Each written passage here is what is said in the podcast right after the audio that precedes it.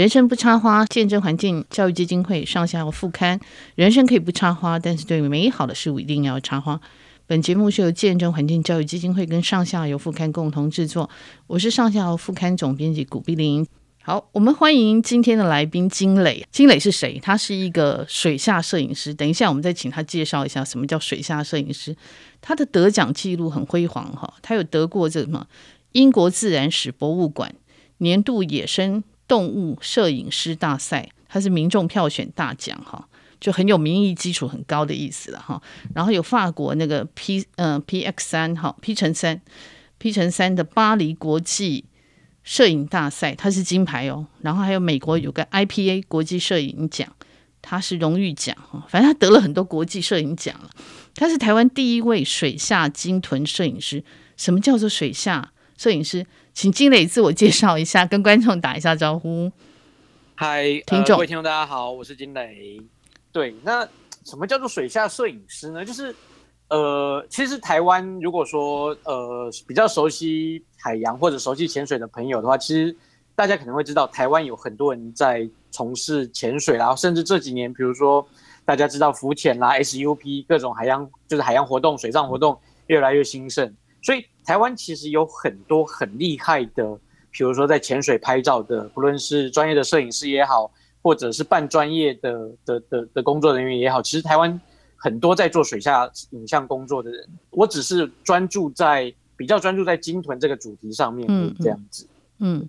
鲸豚就是鲸鱼跟海豚，对不对？可以这样讲，对，好，对对对，就是简单来说，就是大家概念的鲸鲸鱼跟海豚，当然，呃。等下过程中，我们搞不好会聊到一些比较学术的东西，我们到时候再聊。是是，那因为金磊哈，其实他最近才出了一本书，他其实出了很多书了。最近出了一本书叫《鲸豚记》哈，他其实有写到，他是二十多年前，他大学刚毕业去了花东嘛哈，因为他想认识鲸豚这样的生物，所以他就跑去敲了那个黑潮海洋文教基金会的门，所以他就变成海上的解说志工。我还有朋友去。花莲那个去海上，他听说他们就是被金雷带的哈，对，很碰巧。我也是刚才知道，对我跟他讲，我朋友就遇到，对我朋友很好玩，他他那时候呃，他就好高兴在脸书上分享，我说哎，这不就金雷嘛，很好玩哈。那其实那时候你就开始跟海豚还有这个抹香鲸啊、虎鲸这些结下不解之缘，可以不可以再多说一下这一段的过程呢？是对，就是对我来说那个时候，或者说我觉得可能对很多。听众朋友，或者对大家都是吧，就是，呃，其实谁都不知道你的生命会往哪边走，所以对我来说也是啊。我那个时候就真的只是大学毕业，然后真的只是想说，嗯、因为我因为我的大学或者是研究所念的就是生物相关，因为就对生物很有兴趣，哦、然后也对影像很有兴趣，所以两个就有点像是斗在一起。嗯、但是那个时候也不知道说，哎，自己可以一路就是往这边走。那个时候只是很单纯想说。呃，我想要认识鲸豚这种生物，就跟大家可能对某种某种，比如说你对某种乐器有兴趣啦，然后就只是想说，哎，先开始去了解看一看。所以我那时候就是，呃，刚好因缘际会之下有机会来到花莲，然后那时候就到花莲有一个 NGO 叫做黑潮海洋文教基金会，嗯，然后就来敲门，然后也因为我自己可能是，比如说刚刚提到我是生物相关的背景嘛，所以。黑潮一直以来就有在做一些鲸豚的观察啦、记录啦、调查，那我也很容易的就帮忙开始进入帮忙到这个部分。嗯，对，然后所以所以对我来说，我原本在来到花莲之前，我其实也是一个对海洋不熟悉的的的，包括可能对是一个大学毕业生，然后对，所以对我来说也是慢慢慢慢的从不懂，然后开始进入到海洋当中，而且而且相对于就像比如说这一路上的过程当中，我碰到很多或者说大家可能。呃，很多人可能一开始在自己的生命中就对海洋有一些向往或者有一些想象，嗯、但是我反而其实是因为鲸豚在先，然后反而才开始慢慢慢慢的来来认识海洋。嗯，嗯然后然后当然就从呃一开始，比如说什么都不懂，然后还开开始慢慢观察鲸豚，嗯，到后来甚至是因为刚刚提到嘛，其实我自己虽然是生物背景的，嗯、但是我自己对于呃或者说对于影像一直是很有兴趣的。嗯，那。那但是你可以想象，在陆地上拍东西跟我们在海上拍东西，可能又有很大的不同。举例来说好了，就像今天啊，就是刚刚提到，比如说出海一起出海看海豚，嗯，你就是大家都想要拿手机拍海拍海豚啊。那等到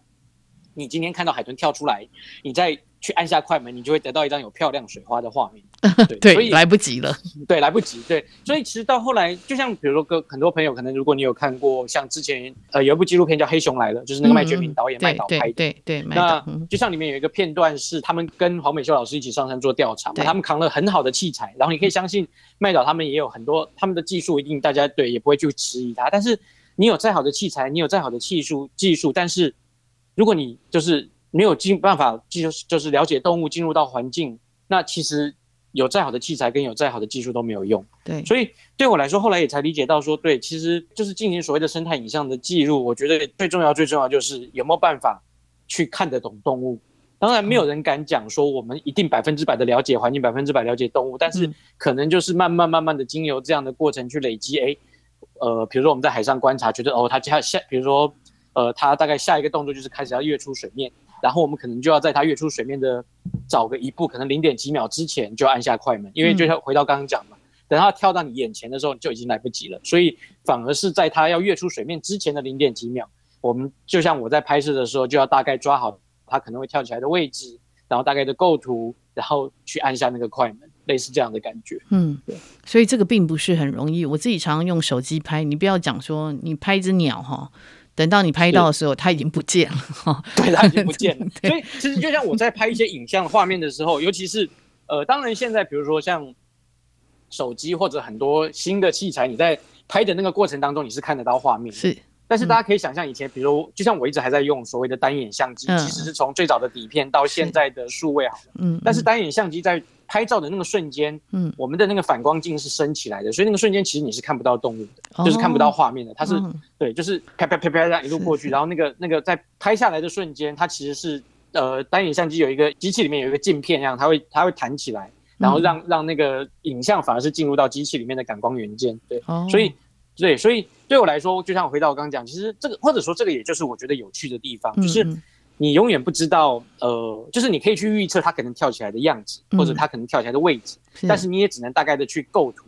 那所以再回去，呃，当然现在是因为数位相机啦，所以就是不论是你，呃，就是回放那个画面，或者是回到电脑里去看，嗯、在你真的回放之前，其实它到底凝结成什么样子，包括了它的身形，甚至是包括了它每一次跳跃起来的水花都会不一样。对我来说，这个就是有趣的地方。对，我即使知道我拍到了它，但是每一次。呃，它甩出来的水花在整个画面上的构图，然后包括了那个水珠跟光线产生交错的反射，都都都是可对我来说，它都是永远不会重复的，所以我就觉得它是一个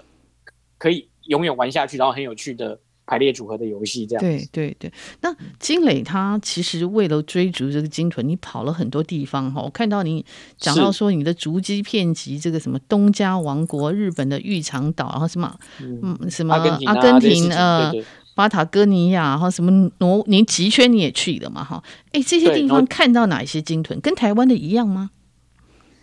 好，就是对，嗯，应该我可以先跟大家来分享一下为什么我会去那些地方。就是其实对我来说，就像书里面也有提到嘛，就是我后来因为开始在台湾越来越有机会拍到一些影像，然后但是呢，我就开始思考说，呃，就像书里面的后半段开始提到我下水去拍，就是因为。大家在国外的媒体，就像我自己也是啊。那时候从一个不懂，然后开始看到国外很多，比如说纪录片啊什么，都会发觉，哎，国外有很多的水下影像。嗯，但是在那个时间点，我发觉说，呃，包括就是台湾似乎没有人在拍军团的水下影像，然后也没有看过，所以那个时候其实才开始思考说，哎，我是不是可以去想，或者说我就想要想要开始记录台湾的水下鲸豚，然后甚至我们也花了几年在台湾做了一些尝试，但是就是没有成功。嗯，所以没有成功，后来才变得说，好吧，既然这个事情似乎在台湾没有人可以学，然后我们自己的摸索一段时间，也摸索不出个所以然。嗯，那时候才开始思考说，好吧，那就是到国外去看看人家怎么做，再把这个事情搬回台湾来，然后再试着在台湾的水域做这个事情。对，所以这个事情对我来说是这样开始的。哦，那这样，那当然后来，比如说，对我从来不讳言，包括自己是一个，就是你看嘛，我一直在做的事情，就表示我对我自己是一个非常喜欢到处乱跑的人，然后也喜欢去看不同的鲸豚，所以。到现在就是，就像刚刚您提到的，我开始有机会到各个世界，从当然从最早是为了这个目的，然后到后来，因为可以想象，或者说大家可以想象，比如说呃，就是不会有人说，比如说我把篮球打完的一天，或者我把什么长笛或者是钢琴练完的一天，就是这种这种运动或者是有点像是技术性的东西，其实你会希望自己不断不断不断的去累积跟精进自己的技术，跟或者甚至是动物观察的经验。嗯，所以所以对我来说也是啊，如果能够持续的，或者说我就是必须要持续的出去，才能够让我的不论是在下水对于动物观察的经验越来越丰富啦，然后在水里面的一些动作越来越利落啦，这些事情，嗯，对，所以后来才开始慢慢的到全世界各个地方去，呃，想从从最早的东刚刚提到的南太平洋的东加王国开始，嗯，然后到后来刚刚提到日本的玉长岛啦，挪威的极圈啦，那在这些地方所拍摄的种类，其实好，这边我可能要先跟又又要先回来聊一下，呃，台湾台湾鲸豚的地方，对，对，因为其实。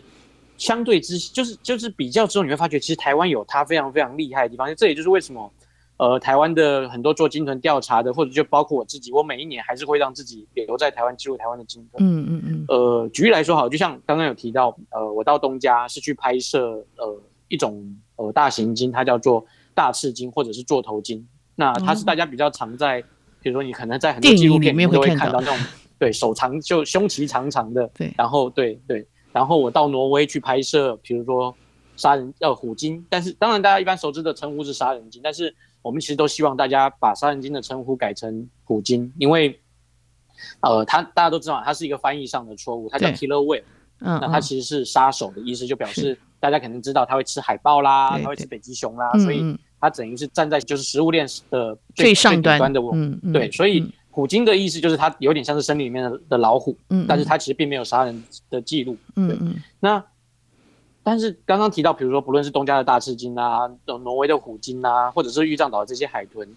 我我常常比如说我到东家，我常常为了拍摄嘛，它对我来说是工作，所以我一待可能就会待六到八个礼拜。像我到挪威一待也是待大概三到四个礼拜。哦，但是呃，大家知道吗？就是这些种类哦，其实台湾都有。哦，就是他们那边的我们都有，对不对？对，台或者说台湾其实是一个，就像呃，我现在要跟他就是对，就是台湾其实是一个非常非常令人惊叹的地方，就是全世界呃，目前全世界现存的鲸豚种类大概有将近九十种，嗯，那台湾有过的种类，有过记录的种类有将近三十种，嗯，所以其实全世界的三分之一的鲸豚种类在台湾都有出现过，这是一个很厉害的事情，嗯，因为就像我刚刚讲，我到呃东加。待六到到八个礼拜，只是为了拍这一种，因为他们就就是那边就几乎就只有这个种类的出现。哦。然后到挪威，也就是只为了拍虎鲸那种，因为他们就对，就是那个概念有点像是呃，举例来说好了，我们都知道有一些生物，它是呃，比如说我们知道台湾有黑面琵鹭嘛，嗯，它会随着季节迁徙，然后台湾是他们中间来的一个休息的站。对。嗯。那刚刚我提到那些国外的地方，他们有点像是它迁徙的终点。所以他们在那边一停留会停留，对，比如说三四个月很长，但是往往在那个地方只有这一两个种类而已。哦，那台湾的厉害的地方，台湾是有点类似一个交通要道。嗯嗯，所以那个概念就有点像是，比如说你今天在高速公路上，你可以看到各式各样的超跑，但是他们就是经过，但是他们都会经过台湾周围。那但是真的你家停的仓库，可能就是只有停着一一 Toyota 之类的。对，就是那样的概念，这样的概念，哈，这样比喻很清楚。嗯嗯，对，所以所以台湾厉害的是，它是一个大家会路过的路径，所以我们有非常非常多的多样性。嗯、所以就像我自己在二零一九年跟 Canon 办了一场展览，然后那时候办在那个台北的华那个那个三创园，三创三创，我有去看。对对对对，嗯，是，嗯，对，所以那个时候我们其实本来在就是大家都知道，一个展览要有一个要通常会有一个 topic，会要有一个主题嘛。那、嗯、然后那时候。呃，当然，比如说 Canon 那边知道说，我我去世界上很多地方拍了不同的鲸豚啊这些事情，然后那时候我们就在讨论。那那但是对我来说，就像我自己在台湾，然后做台湾的鲸豚记录，我当然希望把台湾鲸豚的厉害的地方让分享出来给大家知道。所以我们那时候讨论的主题，后来呃，对，就像您有去看看，你就会发觉到后来我们其实是把台湾的鲸豚跟世界的鲸豚来做一个对比，让大家知道说。其实这些我在世界上各地拍的鲸豚，我在台湾其实也有拍到同样的类似的影像，就是其实它是一个，就是当然鲸豚又或者说海洋本来就是一个没有界限的，所以所以鲸豚的种类是很多种类是全世界互相来去的，对。但是这些种类就等于是其实他们在台湾都有，只是他们真的就是路过。那我我大家可以就可以想，因为大家接下来的问题就会变成说，那为什么我不在台湾拍？嗯，那。当然，刚刚一开始提到的是，对，我当然希望试着在台湾留下台湾的最佳鲸豚影像，然后也有开始有机会捕捉到一些。嗯，但是大家可以想象，呃，当他是路过的时候，他第一个他通通过的时间就非常非常短暂，嗯嗯，然后第二个就是他通过的状态就是一直在赶路的状态，哦，所以就像我们在台湾遭遇到，举例来说好了，我们在台湾最有机会碰到的大型鲸，就大只的鲸鱼是抹香鲸，嗯，哦，抹香鲸，嗯。对，就是呃，我不知道，我不知道现在还有多少大家有对于还看过小木偶的的，就像我现在去国小演讲，他们可能都没看过小木偶。对，因为小木偶在最后，他爸爸跟小木偶被被吞下去的那只金鱼的那个抹香鲸，对，对对对。那我们抹香鲸一年在台湾出现的次数其实只有十五到二十次而已，就他们就是路过，所以。对，所以相对于刚刚说，比如说，呃，有一些鲸豚，他们在某一些地方一待就是三四个月，只要到那边，你就很稳定的有机会记录到他们。嗯，那台湾你真的就有点像是要蹲点的等他们经过。嗯，那你今年错过了几次就错过了这样子。对。嗯，所以这个是两个，就是国外跟台湾的鲸豚的状态各有，就是各有厉害的地方。哦，是是是，哎，那像像《鲸豚记》，你在这本书，我们上下午副刊也有转载哈。那我想问一下，就是说你全本呃这本书收藏了超过呃两百多幅的珍贵影像，可以是说你二十年来拍摄经验的，可以说是反刍嘛哈。那你有讲说，哎。这个之于海洋，之于鲸豚，之于摄影，是一趟英雄之旅哈。哎，我想问一下，与鲸豚相遇对你来说是什么样的意义啊？好的，我我好，我不过我这边先说一下，英雄之旅这个东西其实是好，其实是出版社好，出版社帮你定调的，是是是。对我来说，我觉得真的就是就是回到我刚刚讲的嘛，就是就像比如说呃，还是用抹香鲸来举例好了，就是举例来说，它一年出现十五到二十次。那也就是说，其实我当就像我一开始在台湾拍水下鲸豚的时，就是想要回来，我开始在台湾，就是我每一年，虽然我其我其他的时间可能会到处去过其他地方，但是我每一年的六到九月，台湾的夏天，大家对于台湾大概出海的那个时间概念，我通常都会留在台湾，就是希望有机会进入台湾的鲸豚。那但是呢，其实会回到就是，呃。就像举例来说，我今天就算脑海中我想要拍抹香鲸，但是就是抹香鲸今年夏天举例来说出现就是特别少，或者今天就这就是没有碰到的时候，其实你在港口边跳断脚也没有用啊，它没有出现就是没有出现。嗯嗯。所以到后来这个事情，你就会开始慢慢的对我来说就开始进入到一种生活的哲的模式吧，就是就是对你你急也没有用，它就是没有出现啊，这个物种在那个状态就是没有，或者甚至有时候它出现了，但是就是。呃，回到我刚我们刚刚一开始分享，就是对我来说，生态影像其实要要动物的状态对。如果比如说它就是躲避的船只也好啦，游得飞快，你就是不适合接近，或者对你就是一点办法都没有。嗯，对。所以到后来你就会觉得说，呃，其实它到到最后对我来说，它就就像哦，我大部分时间都在花莲，然后对它就是一种生活方式。当动物出现了，我们搞不好就有机会。呃，其实它会是一关一关过，你可以呃可以想象说，比如说我们在呃今天。某一天海上有抹香鲸的消息进来，然后我们就要出去。那这个出去的过程包括了我们有没有机会再再找到它？找到它的过程，就算找到它，它适不适合？它的状态适不适合下去拍摄？嗯，然后甚至是发现的时间，就像我有一天下午三点，就是说，哎，外面有船只看到抹香鲸。那大家也知道，比如说下午三点，光线已经就是。呃，以西呃东半部来说，太阳已经过了中央山脉。对对。那甚至这两天天候不好，对，就是这、嗯、这些条件其实都是都是会取决于到最后，不论是有没有办法出去，有没有办法再找到它。然后就算找到它之后，嗯、并不是找到它就一定有机会去拍到它。这是这这这个其实是一个阶段一个阶段的过程。对，所以后来就开始变得更像一种生活哲学，就是当所有的条件都聚集齐了之后，事情自然而然就会就会发生这样子。嗯，但是。但是当条，但是回到回到另外一个面向，就是，但是当如果条件都对了，如果我自己没有准备好的话，嗯、那就是我自己的的的的的状况没有没有，就是我自己的状况不对这样子。嗯，对。所以到后来就开始变成说，就是开玩笑讲，就很像觉得说，嗯，对，它就是生活的一个部分。等到时间到了，东西到了，自然而然它就会它就会发生。对，就就开始变成这样的的思考模式这样子。是。那。当然，跟金豚相遇，其实还是有一定有它的感动在。对我来说，才可以一直一直做到现在嘛。就像我其实即使到东家，呃，我从二零一一年去嘛，那当然去年因为疫情关系没办法去，但是也就去了九年的时间。那其实到了后面，其实到了后面几年，当然已经很习惯在水里面跟他们相处。但是其实你每一次相处，每一次下水，呃。就是还是会有那个悸动在，而且我觉得那个可能是心境上的改变吧。就像我第一年去，第二年去，嗯，呃，当然那个过程当中，呃，就是对我来说，呃，就像我刚刚一开始讲，就是我我也不知道我自己可以，或者我一直觉得我自己很幸运的可以一路走到现在。我也知道说，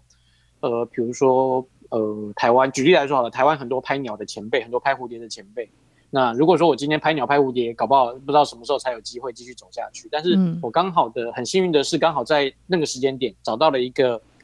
台湾相对来说在那个时间点还没有还没有什么人在在做的事情。嗯，然后相对来说，然后刚好我又是在跟黑潮的合作之下，有了一些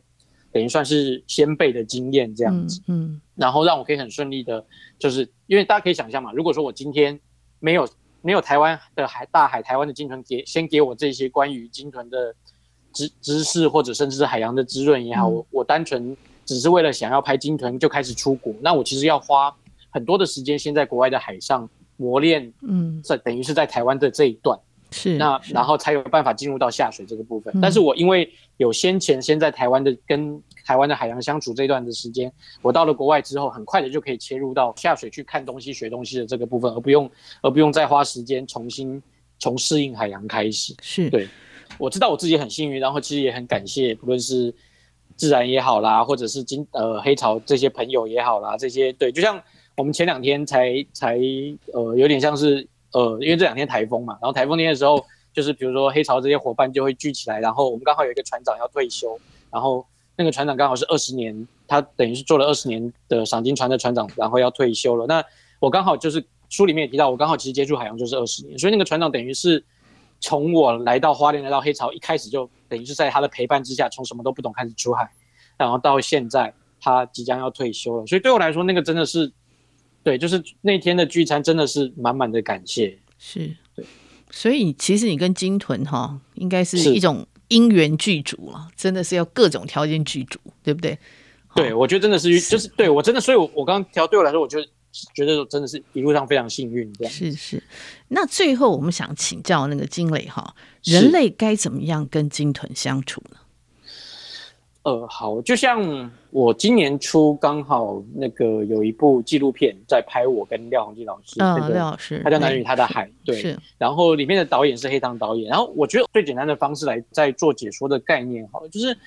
我一直觉得说，其实，在传达一些讯息的过程当中，其实并不是。就是想，大家可以想象嘛，如果我们一个两两个小时的解说航程，然后在这个航程过程当中，就是不断的跟大家诉说环境议题啦，我们要保护鲸豚啦，鲸豚遭遇，就是其实那两个小时，其实大家会变得非常非常的疲累。嗯，那但是我觉得，其实不论是在呃男与他的海这部纪录片黑糖导演所呈现的样子，或者是我在这本书想要呈现用的方式，我觉得其实对我们来说，其实就是撒下一个。有点像是种子吧，或者我觉得它是一个涟漪的呃圆心，就是、嗯、呃这个涟漪慢慢扩散出去，然后我觉得它其实就会影响到很多人，然后影响到不同的人，他用什么样的方式把那个涟漪扩散出去？我觉得其实对我来说就是这个样子，就是，是呃相对于很直接很直接，或者说我们常在一些议题性的过程当中都是，或者是一就是用用那种宣教式的方式，但是对我来说，在解说的过程当中，我觉得其实当他。出来到这个海上，就像诶，刚刚听到您的朋友到海上之后，当他记录记印象很深刻，比如他被海豚感动到，被那个画面感动到，我觉得他其实就是是一个慢慢慢慢自己会去出发的的，比起用呃，比如说命令式的，比起用宣教式的，我觉得其实这种用触发式的方式，其实反而更能够让大家真的，当你真的是受到一些感动的时候，你就会自己那种自动自发的，我觉得才会是持续下去。是是，对，嗯。听起来听起来真的是很精彩哦，因为他一讲，真的我觉得哇，这个这个是我比较陌生的范围哈。是，可是其实我们常常都会看到说啊，去花莲赏金哈，那原来金屯其实台湾有这么多丰富的，就是它过路了，但是我们可以看路过，它是过客，但是我们可以看到这么多的过客，全世界的九十种，我们有三分之一的过客在这里经过，这是非常特别的一个。我觉得台湾真是一个很特别的位置了，哈。那我呃，今天非常谢谢那个金磊跟我们分享。呃，我们在上下游副刊有转载金磊的这个《金屯记》其中的一篇，哈。那各位，我们还是鼓励说，如果可以，请买书支持，因为我觉得，呃，这个都是书，其实是嗯，每一位作者的智慧的结晶跟生命的结晶哈。那也鼓励大家，真的是能够去买书是最好哈。那这也是我们副刊非常重要，我觉得我们可以做的一件事情。那今天很谢谢金磊，好，我们真的是在他描述这个这么精彩的他二十年来的鲸豚之旅哈，追追逐鲸豚之旅，其实我相信他生命是非常的丰盈哈，而且。啊，真的可以一路一直做下去。谢谢你，拜拜，拜拜。好，各位听众，呃，我们谢谢那个金磊，非常精彩，然后真的是我觉得太丰富了哈。呃，谢谢他的分享。那我们下一段的来宾是胖胖树王瑞敏，我们欢迎瑞闵。网编好，各位听众朋友，大家好，我是胖胖树瑞敏。是胖胖树最近很忙啊，因为要打书打，好像很多事情要做，对。就刚好疫情也比较趋缓了，所以活动又实体活动又变多了。对对，我看他那个最近那个书新书的这个发表会在各地哈，嗯、呃，排的排的很密集哈。对，就对啊，就就比之前之前是都都躲在家里，现在开始可以出门了。对，那他从南到北哈。都有呃这个新书发表会的活动，大家如果呃听众有有兴趣，都可以参与哈，就是可以看一下胖胖树的脸书。那我们今天要跟胖胖树来谈哈，因为我想最近台湾也开始，诶，今年很热门哈，台台湾的大合剧好像开始有点动起来了哈。我们看到，呃，好几部嘛，哈，那呃，接下来其实我一直觉得台湾最应该拍的大河剧，或者台湾最应该对外输出的，呃，像如果是影剧的题材，就是像茶叶，哈，跟茶有关，茶叶就是茶的产业有关的，哈。那今年这个大河剧方兴未艾，我相信接下来这个。呃，这这出新的剧《茶经》哈，它如果呃播出来，我想应该会掀起一波台湾茶的热潮了哈。那全世界都很茶喝茶嘛，茶曾经是全世界最大宗的贸易物资哈。那台湾茶叶曾经有一段时间是很辉煌的外销时期。那天我才跟那个瑞敏谈到，就是我们一般都以为茶树是矮矮的灌木，对不对？可是。那个胖胖树有看过没有矮化的茶树？我也看过哈。我你是在哪里看到的？我想一般在台湾要看到，大概都是在呃鹿谷的这个凤凰茶园吧，因为凤凰茶园有留了一批日治时期就栽培的茶树。是。不过其实它还不是最大的哦，就是它大概、嗯、呃目测大概两三层楼高，就跟大家一般以为那个。及腰的那种矮矮小小茶树不一样。对，不过我其实印对茶树印象，大概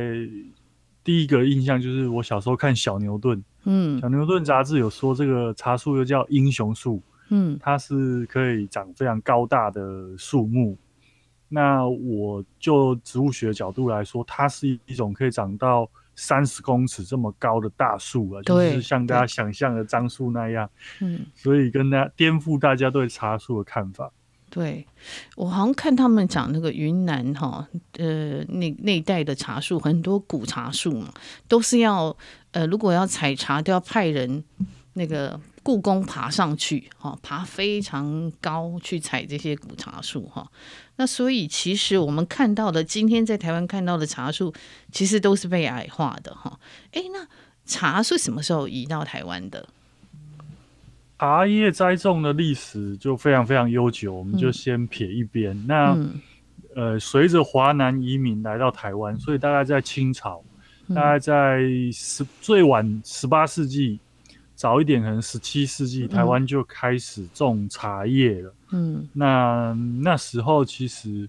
呃，就是在台湾，其实同时在北中南，应该大家如果有有对茶叶比较熟悉的，就几个大的茶区，差不多都在呃乾隆嘉庆年间就就已经都在栽培茶叶了。嗯嗯嗯，像一我们我们看到就是说，像最近要上映的那个《茶经》，它是在讲北埔的茶嘛，哈。那嗯，其实台湾有以前有一段时间是红茶外销的盛期，后来好像红茶就有点没落，然后直到九二一地震之后，呃，有一些灾区他们又把他们的老茶树做成红茶，哈。那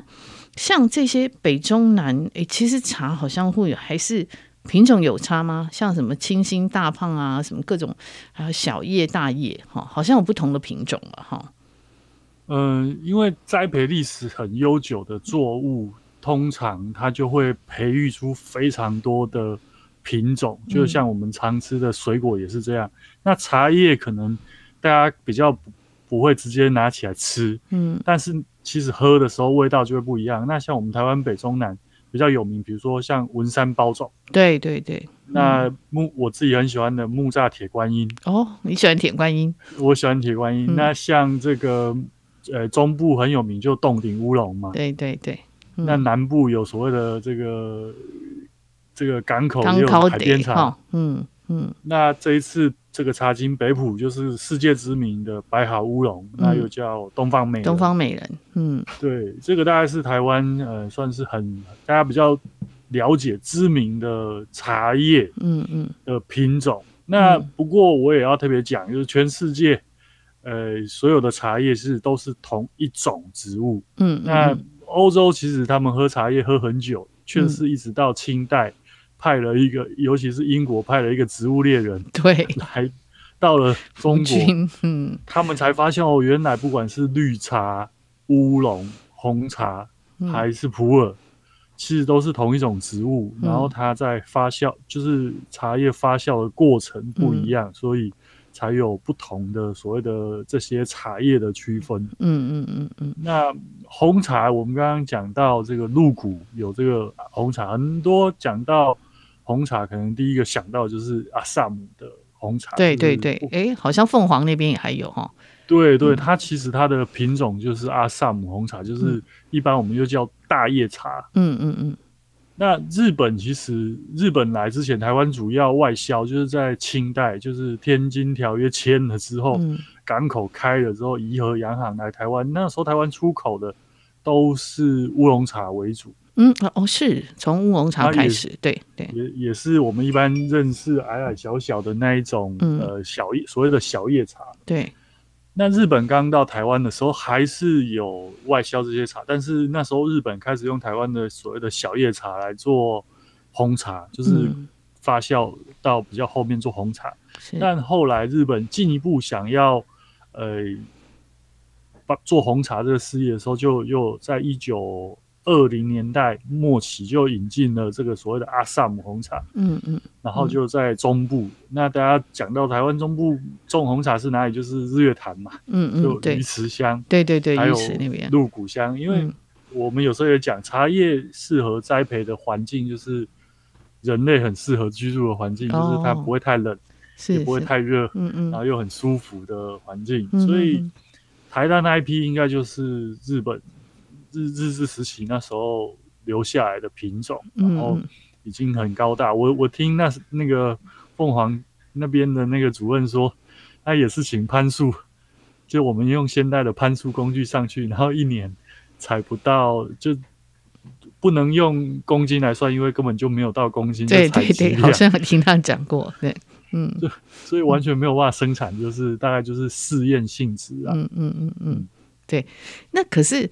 后来哈，我也听说，像北部这边，因为像北部，其实他们也在讲说，像最近有一本书嘛，哈，叫《草山红》嘛，哈，就讲到说，阳明山公园其实也有种茶，哈。那像呃《茶经》，它是讲北埔嘛，哈。那瑞芳那边，他们也说也发现，其实也有老茶株嘛，哈。那后来我有听他们讲，其实现在北部茶，我们大概觉得最有名，就是刚刚那个瑞云讲的，说是包种嘛，文山包种。那那个什么大平，嗯、呃，坪林那一带就很多哈。可是我听他们说，平林原来是种稻子跟种柑橘的，嗯。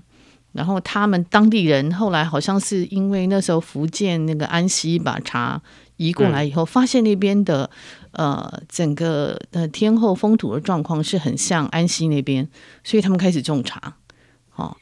嗯，应该这么说，因为稻米其实是我们这个东亚的主食，所以不管移民呃到哪里先混，我们看那个刚拍完的斯卡罗，我就知道，嗯嗯就一你有人，你要先喂喂饱你的肚子，嗯、所以种稻米一定是最优先的。对对对。那但是当粮食足够之后，就会开始种其他的经济作物。对，对那。茶叶其实很适合台湾的丘丘陵，或低海拔，嗯嗯嗯，因为就是湿气够。嗯嗯嗯。那也跟它原茶叶的原生环境，大概就是在中国西南重谷，就是像云南那样的环境。所以台湾其实跟茶叶原生的环境几乎是一样的，而且我们自己也有很多野生的这个山茶科的植物。嗯嗯嗯，嗯。那所以这些地方种茶叶。对茶叶来说是很适合的环境，嗯嗯，那也造就了我们台湾是一个就是很适合栽培茶叶的这个地方，那变成举世闻名，就是连英国女王都特别命名了这个东方美人、呃、白毫乌龙，把它叫做东方美人。美人那反而我们台语很很有趣，给它一个不是很好听的名字。哎，为什么叫胖红蝶？我自己其实常常在看这个名字，因为东方美人我知道它的缘由，可是胖红蝶到底是怎么来的？好像看过又忘记了。嗯，对，又忘，因为它就是被那个小绿叶蝉咬过之后，那植物本身受到攻击之后，它就会进行二次代谢，哦，然后就会释放一些。一些化学分子，那就是我们觉得会香的东西，哦、所以反而让它喝起来是甜甜的，是是是，是甜甜的。嗯，这这也是蛮有趣的，嗯、就是从茶跟人，嗯嗯，共生的一个、嗯嗯、一个有趣的现象。对，其实像像你看，像以前种茶，因为他们没有用农药化肥嘛，哈，就是早年的时候，所以你看那个呃小绿叶蝉，它其实最后就会。诶，它会去咬那个，可是如果开始用农药，它就会不见了，对不对？它的生存环境就不一样了，那也会影响茶的风味嘛，哈。对，那像现在其实也有开始有蛮多人会推说不要用农药，因为说真的，茶叶你采了之后，你要揉捻，你要做很多工法，嗯、你如果有农药残留，那真的会非常非常的麻烦。嗯、但是不用农药又。会影响它的采收了，所以这是一个两难。两难哈，嗯，对呀、啊，对呀、啊。哎，其实像从北部移到变成像南投那一带变成是台茶的一个重心，这个好像也有一段历史的过程嘛，哈。像你熟悉的鹿谷啊、阿里山啊，人家会问说，哎，那个茶有不一样吗？茶种有不一样，为什么会特别好喝？我们会觉得高山茶特别好喝。嗯品种不太一样，而且中部确实，它就是刚刚讲的这些地方，因为它不受东北季风影响，嗯嗯，所以它又有造就它另外一种这个气候条件。我我不能说北部茶不不好喝，应该是说风味完全完全不同，不一样。嗯、对对。那再来是它那里就是一个溪谷、凹谷，就是台湾。我们常讲我们的护国神山嘛，所以它其实是比较不会受到这个台风的灾害。哦，对对。所以就就日本人那时候就选择在那边种这个大叶种的这个阿萨姆红茶，嗯、我想应该也是有考虑过这些，因为毕竟农作物最怕的就是台风。对对，嗯嗯，那加上你要把它种高，嗯，矮的还比较容易这个这个。避风高的一定就是要考虑到台风的影响，哦、所以慢慢就移到中部。是是是，嗯，嗯那其实像哈，我们我们像喝这些茶，其实但我我自己有喝过一些所谓的名茶了哈。那说真的，台湾茶是真的是那个清新度是真的是很高哈。可是呃，因为台湾后来也外销变成有点比较萎缩嘛，哈，应该是萎缩蛮多的。那茶它其实全世界还是需要，对不对？可是我们看到好像，呃，它那个茶的那个拼配的方法又不一样了，所以导致于像你看，呃，英国他们的茶几乎都是拼配茶，好、哦，然后拼配出来就是它会不同的收成啊，不同的茶种，可是喝起来好像每次都会一样了哈、哦。那台湾茶比较不是讲这个东西，对不对？我们讲的对，就是我们讲、嗯、我们。大概不太会拼来拼去这种，嗯、那不过因为呃，茶叶是一个非常耗工的产业，嗯、真的，真的，它需要徒手。当然，我知道有人发展那种机械化去收割那个茶的嫩芽，嗯、但是我们知道要一心二业，这个只有人才能做到这么细。对，真的，真的。所以变成我，当我们的经济条件越来越好，这种农业自然就会越来越没落，然后它就会移到呃更。未开发的国家去，嗯、所以像我们现在市面上很多茶，嗯、我们自己台湾很喜欢喝茶饮料那种手摇茶，我们知道它很多可能就是会来自越南呐、啊，或来自附近东南亚这些古代也有喝茶习惯，嗯，那也有丘陵的国家，嗯嗯嗯，对，所以其实你看这个茶哈，茶其实呃，它是人类这它是人家讲说改变人类历史的。几十种作物里面一定是有茶了，好，那其实茶叶，我自己在看茶也觉得很有趣。茶是它因为英美的关系，好，所以导致于美国人不喝茶，然后让他们喝咖啡，好，嗯，就很有趣的一段啦，就是那时候为了茶茶税嘛，所以发生了波士顿茶对对对，嗯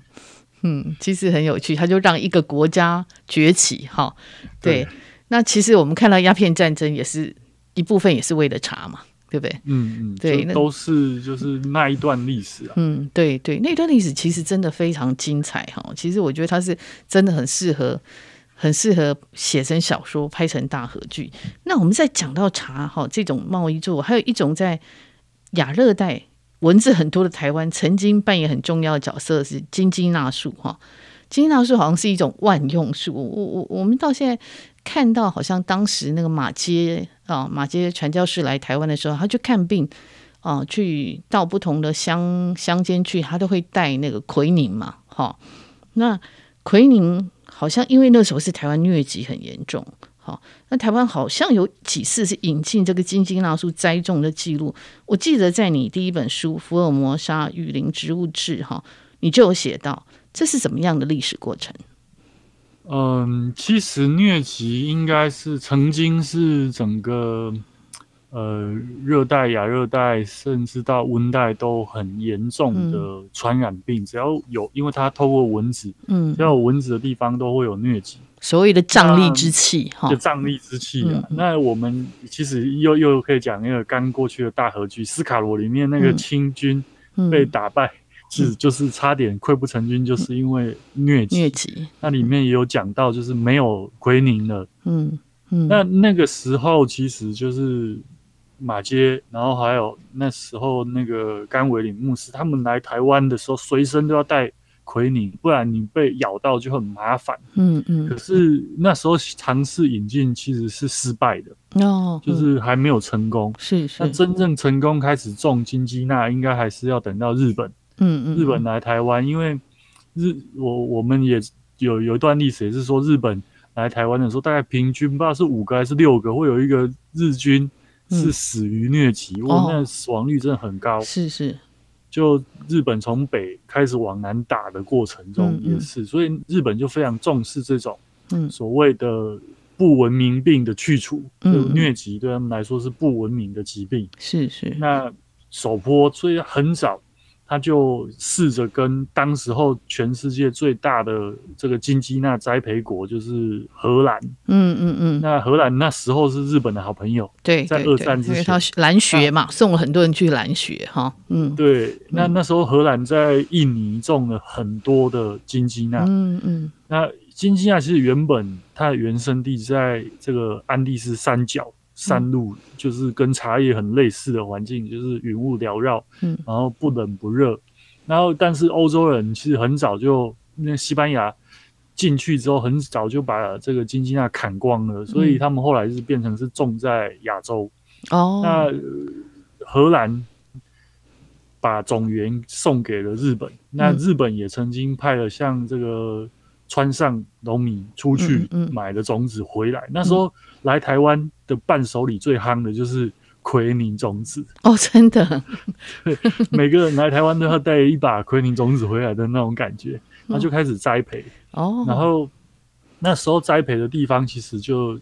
呃，当然一开始是在台北植物园，做育苗，嗯、然后后来分送出去种到台大实验林，种到莲花池，然后最后往南一直种到这个六龟，然后大概就是中南部，然后甚至资本也有种一些。哦，台东那边，嗯嗯，对，那现在。大概能够看到金鸡那，像刚刚我们讲凤凰茶园就看得到，那时候而且很高哦，我看到了，哎，很高，非常非常高，很高，我记得我看很高，呃、嗯，呃，金鸡呢应该也是像你若不管它，像溪头有几棵就长得已经快要跟柳杉一样高了，对，嗯嗯哼，那那个是大叶种的金鸡纳，哦、那台湾也变成就是全世界第二大的。那个金鸡纳生产中心，就是因为日本来台湾试验成功了。哦，所以那段时间我们也是很大的产地，就对了。嗯哼，对对对对，我们出口很多的这个，因为日本研发成功，然后、嗯、呃开始出口这个奎宁，嗯、然后一方面当然就是日本有需求，嗯、然后日本在其他地方，然后当然一部分要供给我们自己台湾岛内使用。嗯嗯嗯，那甚至后来这个。国民政府迁台之后，嗯，刚开始有段时间也是继续生产这个奎宁，而且卖到上海去，哦，生意好像还还不错，蛮好的，嗯。那一直到后来化学可以合成之后，嗯、这个产业才开始没落。哦，那凤凰它古代的名字就叫做金纳园。啊，金纳园就是指这个就是金鸡哦，那台语就叫它金纳，嗯。所以凤凰以前那边是叫金纳园，就是因为它种了很多的这个金鸡纳树。哦，是是是，嗯，然后这个金鸡纳树里里面还有一个企业是很有趣的哈，就是它是在呃日治时代，其实有一个叫新制药嘛哈，那这个是一个日本人叫新一创办的，新就是天上的星星哈。瑞敏有写到这一家，然后那天我们两个有在讨论这个事情，就是说它的精彩度哈，因为这个新一制药非常特别，哎，请说说他的故事。呃，这个创办新新一，他的这个政商关系真的非常好，嗯，那他同时在国内。然后他认识总督府很多人，甚至我发现他跟林业试验所应该也都有来往，嗯，嗯，所以他才能够一开始这个奎宁研发成功之后，他马上就去种了，嗯，那还没有研发成功之前，他一开始是靠做吗啡起家的，哦，对，对，他是台湾第一个合法可以生产吗啡的这个药厂，嗯嗯嗯，然后他专卖，因为垄断了垄断事业嘛，那吗啡之后第二个其实是骨科碱。嗯嗯嗯嗯，他他生产骨科碱，而且他跟美国在秘鲁那边弃做骨科，然后后来来台湾种骨科，然后他这是他的第二波生意。嗯，都是这种呃、欸，我们台语叫独门国企啊，就是独占事业的独独事业，跟毒品有点关系哦。对都，跟有一点关系。那因为它也是高经济作物，对对对，所以。他靠这个起家，但一定会有人眼红，所以后来他的第三波高峰就是他生产了这个奎宁，嗯嗯，可是后来就被诶、欸、那个后藤新平，就是他的这个政治界的好朋友后藤新平被斗倒了，对，那连带的就拖累了新一，嗯，然后他就破产，宣布破产，但后来又有这个败部复活，因为没办法，因为奎宁的。需求量太大了，嗯嗯嗯，所以在二战的时候，他又败不复活，嗯，又继续生产，所以这整个故事，我觉得这个是太精彩了，对对，而且跟台湾的关系这么密切哈，嗯，呃，所有的发生的场景大概八成都在台湾，嗯嗯，那这些作物其实后来也都是在台湾生产，所以而且他的故事，我觉得哇，他斗来斗去，真的比 宫斗戏还那个。还还精彩，而且他还参加很多参会、商会。嗯，所以认识的人非常多，从日本、嗯、台湾到美国，嗯，然后附近的其他国家都是他的客户啊，嗯嗯嗯，然后产官学，我们常常讲产官学合作最经典的代表，大概就是新一，对，嗯，嗯。他他简直是那时候清清代的那个胡雪岩的那个。那种感觉哈，对对，红顶上的，而且也是上上下下嘛，哈，被斗过几次，然后又再起来，对。对，而且它几乎是你看，它有包含农业，它有农场，嗯嗯，那它有化学厂，它有制药厂，它就是那时候最了不起的工业大概就是制药产业了吧？是是，是，那时候的科技，所以它整个上下，然后再加上贸易，它有一些还从国外，从中南美洲，因为那时候日本跟秘鲁也很好，嗯嗯嗯嗯，所以他还从他还怕原物料不够，还有一部分是进口的。对，嗯，能够这样搞出这么大的事业，他他背后一定有很。精彩复杂的故事是是，我也相当期待有人把它拍成大合剧。对，因为它等于是哇，等于是那那个年代真的等于是那个年代的高科技产业的业主，对不对？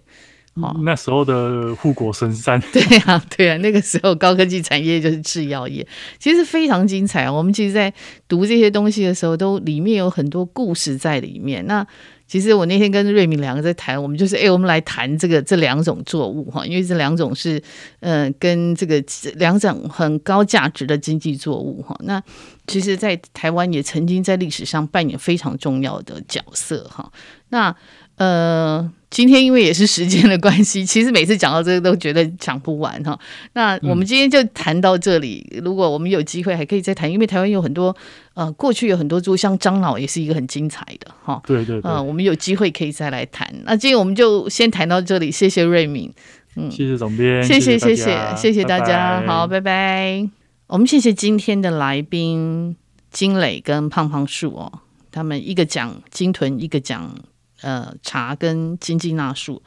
那本节目呢是由见证环境教育基金会跟上下游副刊共同制作。我们是一个线上媒体，也是由见证环境教育基金会支持的上下游新闻与市集的副刊。如果您想了解食物怎么来，欢迎收听食农搜查线上下游新闻。喜欢阅读饮食跟生态文学，请在线上搜寻上下游副刊，也请订阅，请务必订阅、下载订阅。那谢谢各位的支持，谢谢各位的收听，拜拜。